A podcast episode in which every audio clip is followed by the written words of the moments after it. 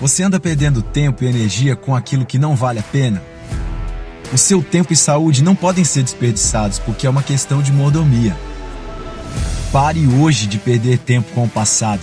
O passado nunca será um bom lugar para se morar. Deus quer que você tenha equilíbrio entre velocidade e direção, porque acelerar na direção certa é o que vai te levar a uma jornada segura para você chegar aonde Deus planejou. E para isso, precisamos estar dispostos a passar pelos processos.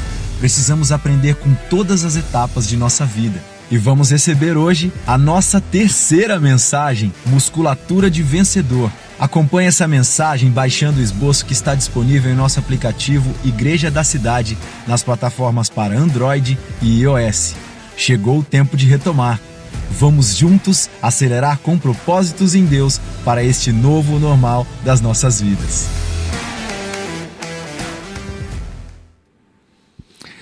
Que alegria estar aqui com você na Igreja da Cidade Online. Você está conectado. Obrigado, pastor Andrei Alves, por introduzir esse momento tão especial. Eu creio que essa mensagem, não só esta pregação, mas também uh, esta série de mensagens, Acelere Seu Destino, é capaz de transformar poderosamente a sua vida.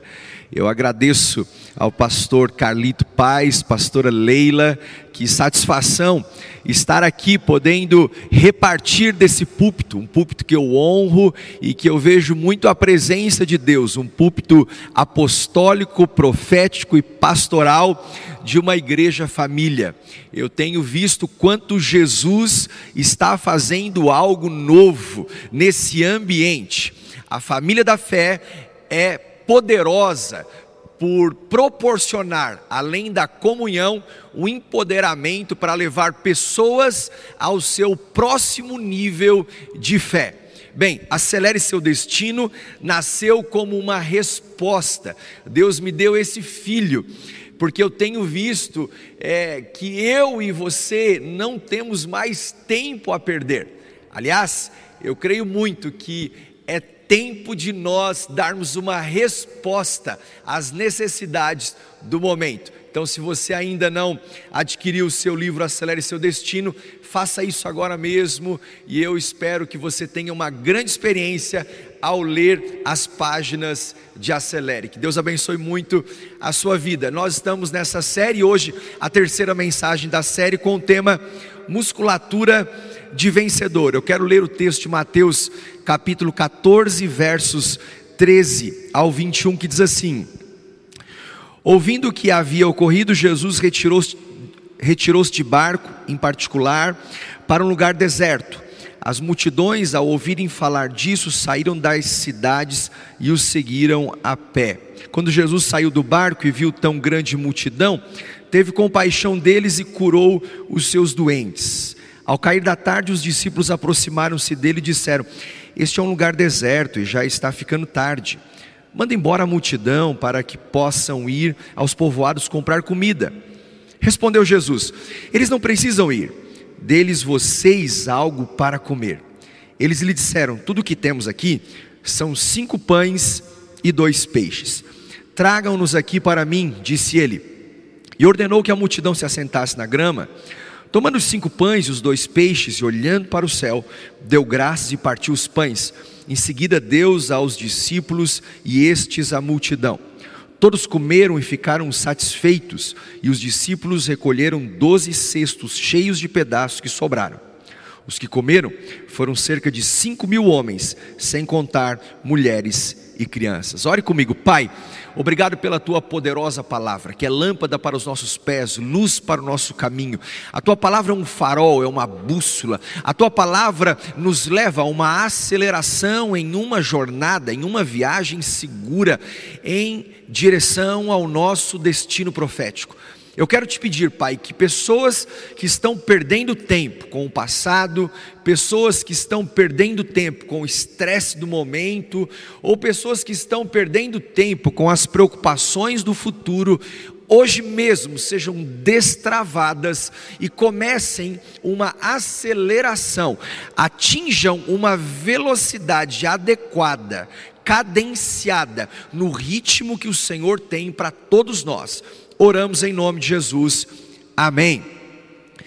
Musculatura de vencedor é o tema da mensagem baseado no livro Acelere Seu Destino e é um, um dos capítulos desta obra. Sabe, Jesus aproveita uma situação de dificuldade, de crise, no texto que nós lemos, de problema que eles estavam uh, vivendo naquela hora, para desenvolver uma musculatura de fé em pessoas comuns. Sabe como eu vejo a fé? A fé, para mim, é como um músculo que precisa ser submetida a treinamentos intensos. Eu acredito muito que vencedores não são aqueles que nunca perderam, mas aqueles que sempre se levantam novamente. Se você perdeu uma batalha, saiba, a guerra já foi vencida por Jesus. Então é hora de você começar a arrumar a sua postura, é hora de você levantar a sua cabeça e humildemente começar a adotar a verdade sobre a sua própria identidade e tomar posse daquilo que a Bíblia fala a seu próprio respeito. Sabe como o Senhor te vê? Como mais que vencedor, não na força do nosso braço, não porque somos melhores do que outros, mas porque Cristo em nós é a esperança da glória. Musculatura de vencedor surge como uma metáfora da minha própria história de vida. Eu fui jogador de futebol profissional, joguei com atletas de alta performance. Quando é, na temporada de 99 a 2001 eu joguei no FC Metz da França, fui parceiro de quarto de um jogador que é, eu tenho um carinho muito grande, Adebayor, Emanuel Adebayor, um togolês é, que jogou no Real Madrid, que jogou em grandes clubes, e, e eu, eu, lembro do Adebayor como um atleta de alta performance e, o quanto é, as pessoas do nosso time, assim como tantos outros clubes que eu passei, jogadores, atletas de alta performance, quando são comparados com atletas amadores, é, é nítido você ver a, a diferença da sua resistência, da sua capacidade de reação em momentos de dificuldade. Nós estamos no meio das Olimpíadas, você está vendo atletas de alta performance. É, desenvolvendo o melhor do seu potencial. Sabe que eu tenho aprendido que o tipo de treinamento que um atleta de alta performance faz é completamente diferente do tipo de treinamento de um atleta amador. É, você que bate uma bola, joga com os amigos da escola, que é, reúne os colegas de trabalho, eu vejo isso muito. Pessoas que chegam e praticam esporte uma vez por semana, eles chegam no campo, logo puxam a perna, faz é, dois, três minutinhos de alongamento e logo já começa aquela brincadeira, sabe? Isso acontece e muitas lesões surgem. Por quê? Porque não preparou a sua musculatura da forma adequada para resistir àqueles grandes impactos que o esporte pode proporcionar. O que, que eu quero dizer com isso? Que o treinamento contínuo fará de pessoas medianas vencedoras em potencial.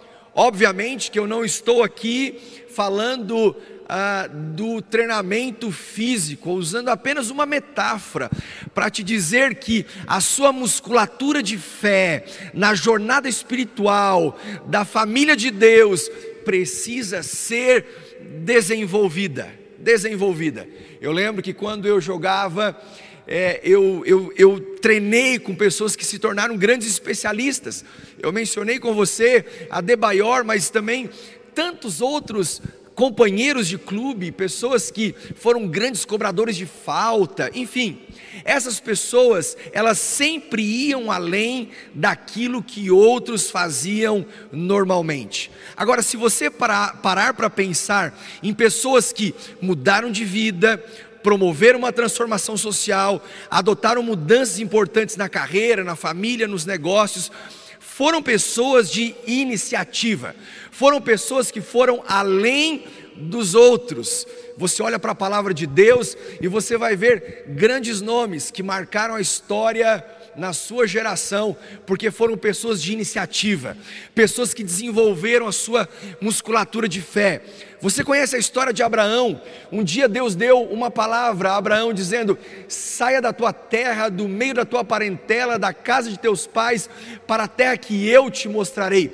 Abraão, farei de ti uma grande nação abençoarei os que te abençoarem, amaldiçoarei os que te amaldiçoarem, e em ti serão benditas todas as famílias da terra. Sabe, um homem que teve que ter a sua musculatura de fé esticada, desenvolvida. Ele teve que abrir mão do seu conforto, da segurança da família, do bem-estar do momento, para se lançar debaixo de uma palavra.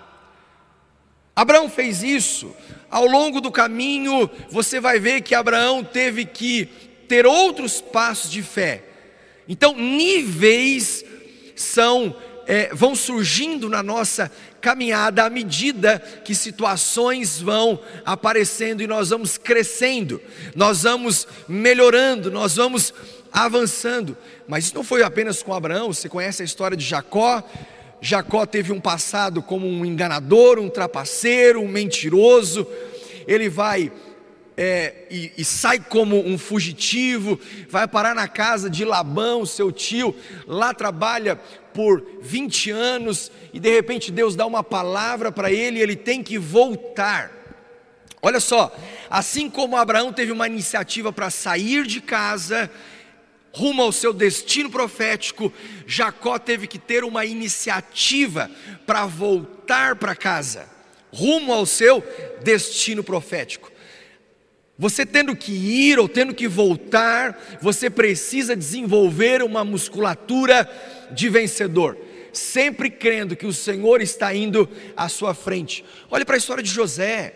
José foi vendido pelos irmãos, foi parar num poço, foi é, é, parar no Egito, na casa de Potifar, na prisão, sabe? E em todo esse processo, ele foi ganhando estofo, ele foi crescendo, ele foi desenvolvendo a sua musculatura de vencedor. Foi na prisão que surge a sua maior oportunidade, porque nas maiores crises é que surgem as melhores oportunidades oportunidades daqueles que querem vencer, daqueles que querem continuar em frente. Faraó tem um sonho, José tem a chave da interpretação, e porque ele aproveitou aquela oportunidade e não ficou olhando para o seu passado, não ficou olhando para a sua rejeição, não ficou olhando para a sua dor, ele se lançou e teve uma iniciativa de interpretar o sonho. Isso habilitou, credenciou para que em seguida ele se tornasse o governador do Egito. Moisés foi um homem de iniciativa, que desenvolveu sua musculatura de vencedor. Sabe, ele teve a iniciativa de romper com o conforto do palácio. Depois ele fica com um, um, um, tempo esperando eh, nesse gap até se tornar o grande libertador. Ele rompeu com a sua zona de conforto. Eu quero te dar uma palavra nessa hora. O Senhor está te empurrando para fora da tua zona de conforto, para que você viva os sonhos e propósitos de Deus.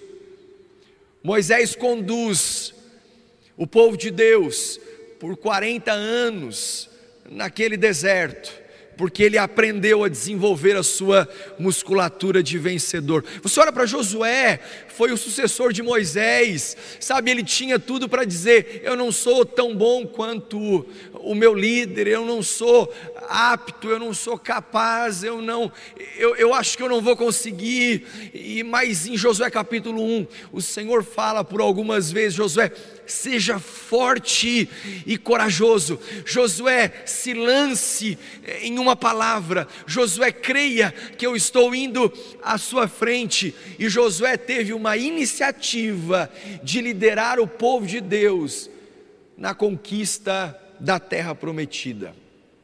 Olhe para Neemias, quando ele senta naquela pedra e observa a destruição dos muros de Jerusalém, uma cidade que entrou num colapso, num caos, e ele começou a se lembrar: uau, aqui naquela esquina, os meus amigos, pai, familiares, antepassados, eu, olho para tudo isso e vejo. É, que crise que nós estamos vivendo. Josué, é, perdão, Neemias senta naquela pedra, ele chora, mas depois de chorar, ele se levanta, enxuga suas lágrimas e começa a reconstrução dos muros de Jerusalém.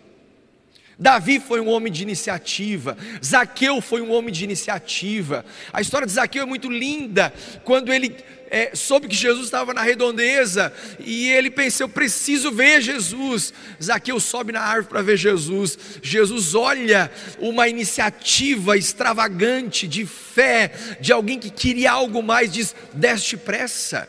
Então Zaqueu sobe na árvore para ver Jesus, desce da árvore quando Jesus manda ele descer, chama Jesus para ir para casa, senta na mesa, e quando os religiosos de plantão diz: Jesus está comendo com pecadores, Zaqueu rapidamente diz assim: Olha, Senhor, se em alguma coisa eu defraudei alguém, eu, eu causei dano em alguém, eu quero restituir até quatro vezes mais. Pessoas de iniciativa que desenvolvem a sua musculatura de vencedor, marcam a sua história, marcam a sua geração. Eu tenho uma boa palavra para você nessa hora, e falo isso em Acelere Seu Destino. Sua postura é condizente com o seu destino. Pare para avaliar se a postura que você está tendo hoje, como um homem de Deus, uma mulher de Deus, alguém que a Bíblia chama de mais que vencedor, é condizente com o seu destino. Ei, você combina muito mais com o seu destino do que com o lugar que você se encontra agora. Então é hora de você começar a adotar novas atitudes. Por quê? Porque uma nova atitude é capaz de superar tentativas frustradas. Talvez você me diga, pastor, mas eu tentei uma vez resolver o meu casamento, tentei outra vez, tentei outra vez, e eu não estou mais tendo forças para continuar. Sabe o que significa você tentar uma vez e não conseguir? Nada. Apenas a oportunidade para você tentar tantas vezes quantas forem necessárias até conseguir. É hora de você começar a ver que a sua postura precisa ser condizente com o seu destino uma nova atitude, uma nova iniciativa, anula o poder de um bom argumento. Ei, escute, nenhuma experiência, ou melhor, nenhum argumento derruba uma experiência. Hoje nós vivemos num mundo onde as pessoas são tão boas em argumentos, em dar sugestões, dar opiniões, como se nós tivéssemos que ter opinião para tudo, sugestão para tudo, ideia para tudo. Deixa eu te falar uma coisa: nenhum argumento é capaz de derrubar uma experiência. Então é hora de você ter experiências com Jesus que vão suplantar qualquer bom argumento, mas isso precisa de uma nova atitude, de alguém que tem uma musculatura de fé condizente com um vencedor. Ei, uma nova atitude é melhor do que uma velha desculpa, porque quem é bom em dar desculpa geralmente não é bom em mais nada. Com base nisso, eu quero te dar quatro iniciativas, quatro atitudes que você pode ter com base nesse texto de Mateus capítulo 14, que fala sobre a primeira multiplicação dos pães, onde você vai terminar essa mensagem com uma musculatura muito mais desenvolvida. Lembrando, a sua musculatura de fé. Então, a primeira iniciativa, a primeira atitude que você deve ter é encare os fatos. É hora de você começar a encarar os fatos, não fugir da realidade, não viver uma fé que ela se fragmenta, ela se dissolve, porque você está enfrentando uma situação adversa. Mateus capítulo 14, verso 15 diz: Ao cair da tarde, os discípulos aproximaram-se dele e disseram: Este é um lugar deserto e já está ficando tarde. Manda embora a multidão para que possam ir aos povoados comprar comida.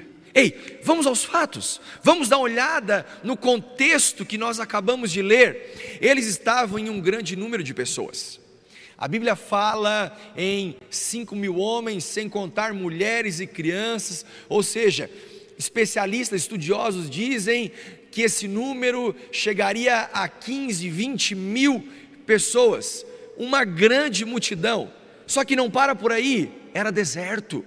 E você sabe que o deserto, que no deserto o clima, tanto de dia quanto de noite, não é nada favorável. Então, o contexto era de um ambiente que também estava anoitecendo.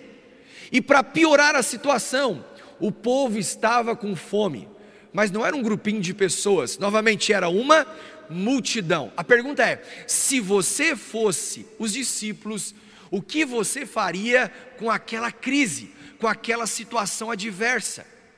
O que, que os discípulos pensaram? O que, que a Bíblia nos revela? Qual foi a postura que eles tiveram naquele momento?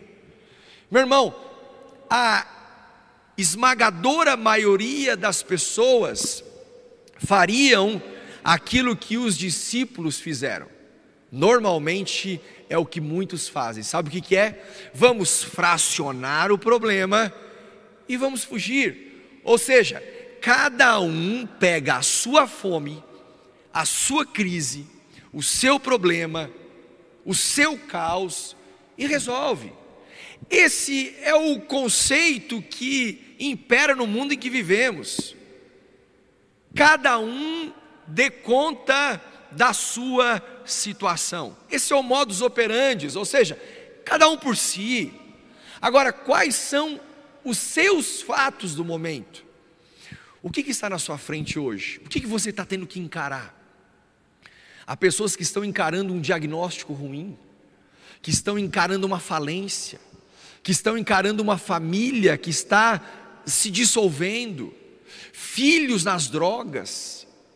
Olha para a sua realidade e vê é, que está tão difícil, e pensando até em desistir.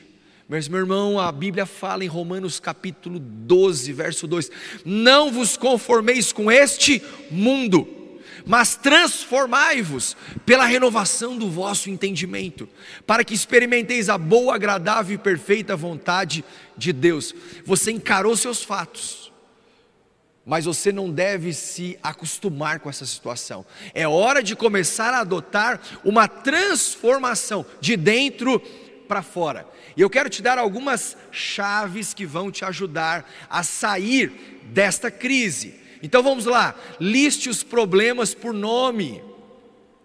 Se você está vivendo em pecado, escute, é hora de você chamar pecado de pecado, e não, ah, eu estou com um probleminha, e resolver, e enfrentar, e ser liberto, e ser transformado. Se o seu problema se chama falência, é hora de você encarar, nós não podemos tapar o sol com a peneira. Se você está enfrentando uma crise familiar, um vício, encare os fatos. Tudo bem, então você listou os problemas por nome, agora você começa a separar ou separá-los por níveis de importância. O que, que é mais importante resolver primeiro? porque tem horas que nós só estamos envolvidos com as coisas urgentes e deixamos de fazer aquilo que é importante. Eu aprendi uma frase certa vez que diz que o principal é manter principal o principal. O que é principal hoje? Obviamente que o principal é Jesus. Se Jesus estiver no centro, você consegue resolver o seu casamento. Se Jesus estiver no centro, você consegue resolver a falência da sua empresa. Se Jesus estiver no centro, você pode ter uma iniciativa ao encarar os fatos, listá-los ou listar os problemas por ordem de prioridade e começar a ter decisões de resolução. Então você listou os problemas por nome, separou por níveis de importância, agora é hora de você começar a programar a ordem que eles serão enfrentados. Ou seja, sabe como você resolve por ordem cronológica o problema do seu casamento, colocando Deus, resolvendo primeiro a sua relação com Deus. O seu fundamento é Cristo. Então você colocou Cristo como fundamento, é hora de você começar a dar passos, de solucionar os outros problemas que podem surgir na sua vida. Então você listou os problemas por nome, separou por níveis de importância, programou em que ordem que eles serão resolvidos. Pronto, a primeira etapa foi vencida. Agora eu quero te dar a segunda iniciativa. Calibre o pensamento. Os nossos pensamentos precisam ser calibrados, ajustados, alinhados. Mateus capítulo 14, versos 16 e 17, respondeu Jesus: Eles não precisam ir. Deem-lhes vocês algo para comer. Eles lhe disseram: Tudo que temos aqui são cinco pães e dois peixes. Olha que interessante. Os discípulos dizendo: Libera-os. Cada um vai resolver o problema da sua fome. Cada um tem a sua crise, nós não podemos resolver o problema de todo mundo. Mas Jesus responde: eles não precisam ir. Deem-lhes vocês algo para comer. Sabe, quando a nossa mente ela se colide com o poder do novo, uma nova forma de pensar, uma nova postura, uma nova atitude, um novo jeito de agir, do jeito de Deus, do jeito da palavra alinhado com as Escrituras.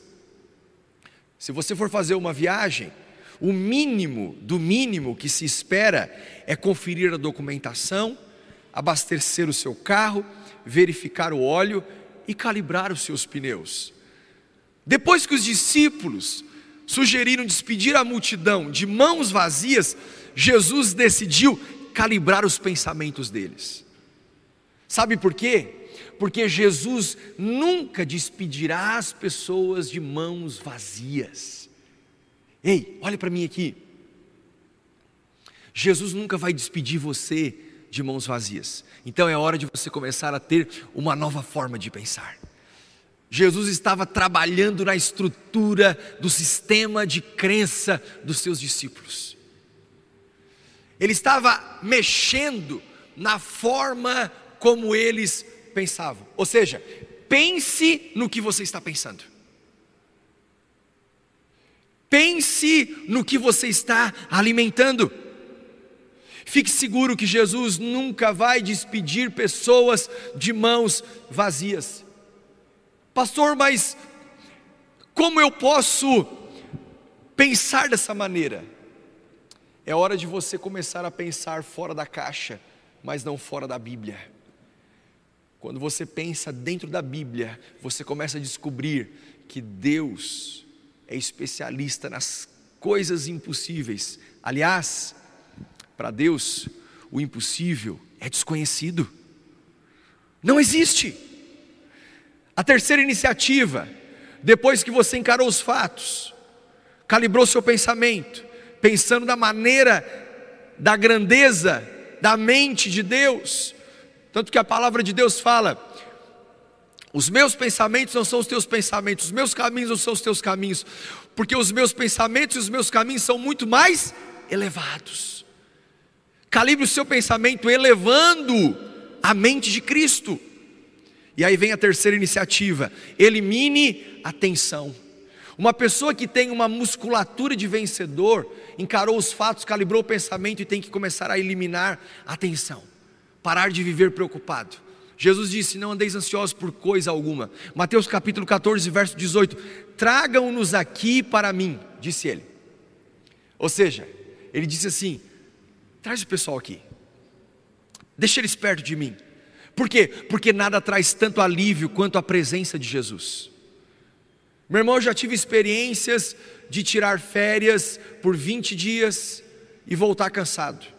Dias atrás, eu rodei 2.400 quilômetros, conhecendo a Serra da Mantiqueira, saindo do sul do Brasil, andando de carro com toda a família, e por sete dias nós rodamos muito, mas nós descansamos tanto. Sabe por quê? Porque o segredo está com quem você faz aquilo que faz. Então, se Jesus está com você por toda parte, há uma promessa de descanso para o seu coração. Jesus disse para eles: traga, traga essas pessoas com um problema no meio de um deserto, anoitecendo, o frio chegando, com fome, traga para mim, traga para mim. Hoje o Senhor está te dizendo: vem aqui, se aproxima, eu vou resolver e não vou te despedir de mãos vazias. E a quarta e última iniciativa, para quem quer desenvolver uma musculatura de vencedor, prepare o milagre. Isso mesmo, prepare o milagre, porque milagre não se explica, milagre se vive. É hora de você começar a criar um ambiente para a manifestação do milagre. Verso 19 a 21 de Mateus 14: E ordenou que a multidão se assentasse na grama. Tomando cinco pães, dois peixes, e olhando para o céu, deu graças e partiu os pães. Em seguida, Deus aos discípulos e essa multidão. Todos comeram e ficaram satisfeitos. E os discípulos recolheram doze cestos cheios de pedaços que sobraram. Os que comeram foram cerca de cinco mil homens, sem contar mulheres e crianças. Uau! O milagre é preparado. Meu irmão, seu milagre está em trabalho de parto contando as horas para vir para fora. Então prepare o ambiente para que logo nasça o que está há tanto tempo sendo gerado. Escute, se você está passando por uma crise, por uma dor, por uma luta, pelo luto, pelas adversidades, e achou que não havia mais solução, ah, você está diante da pessoa certa. O Senhor Jesus, no meio daquele, daquela multidão, daquele deserto, Ele diz: Olha, senta aqui, senta aqui, calma, fique em paz, fique tranquilo. E a Bíblia diz que Ele deu graças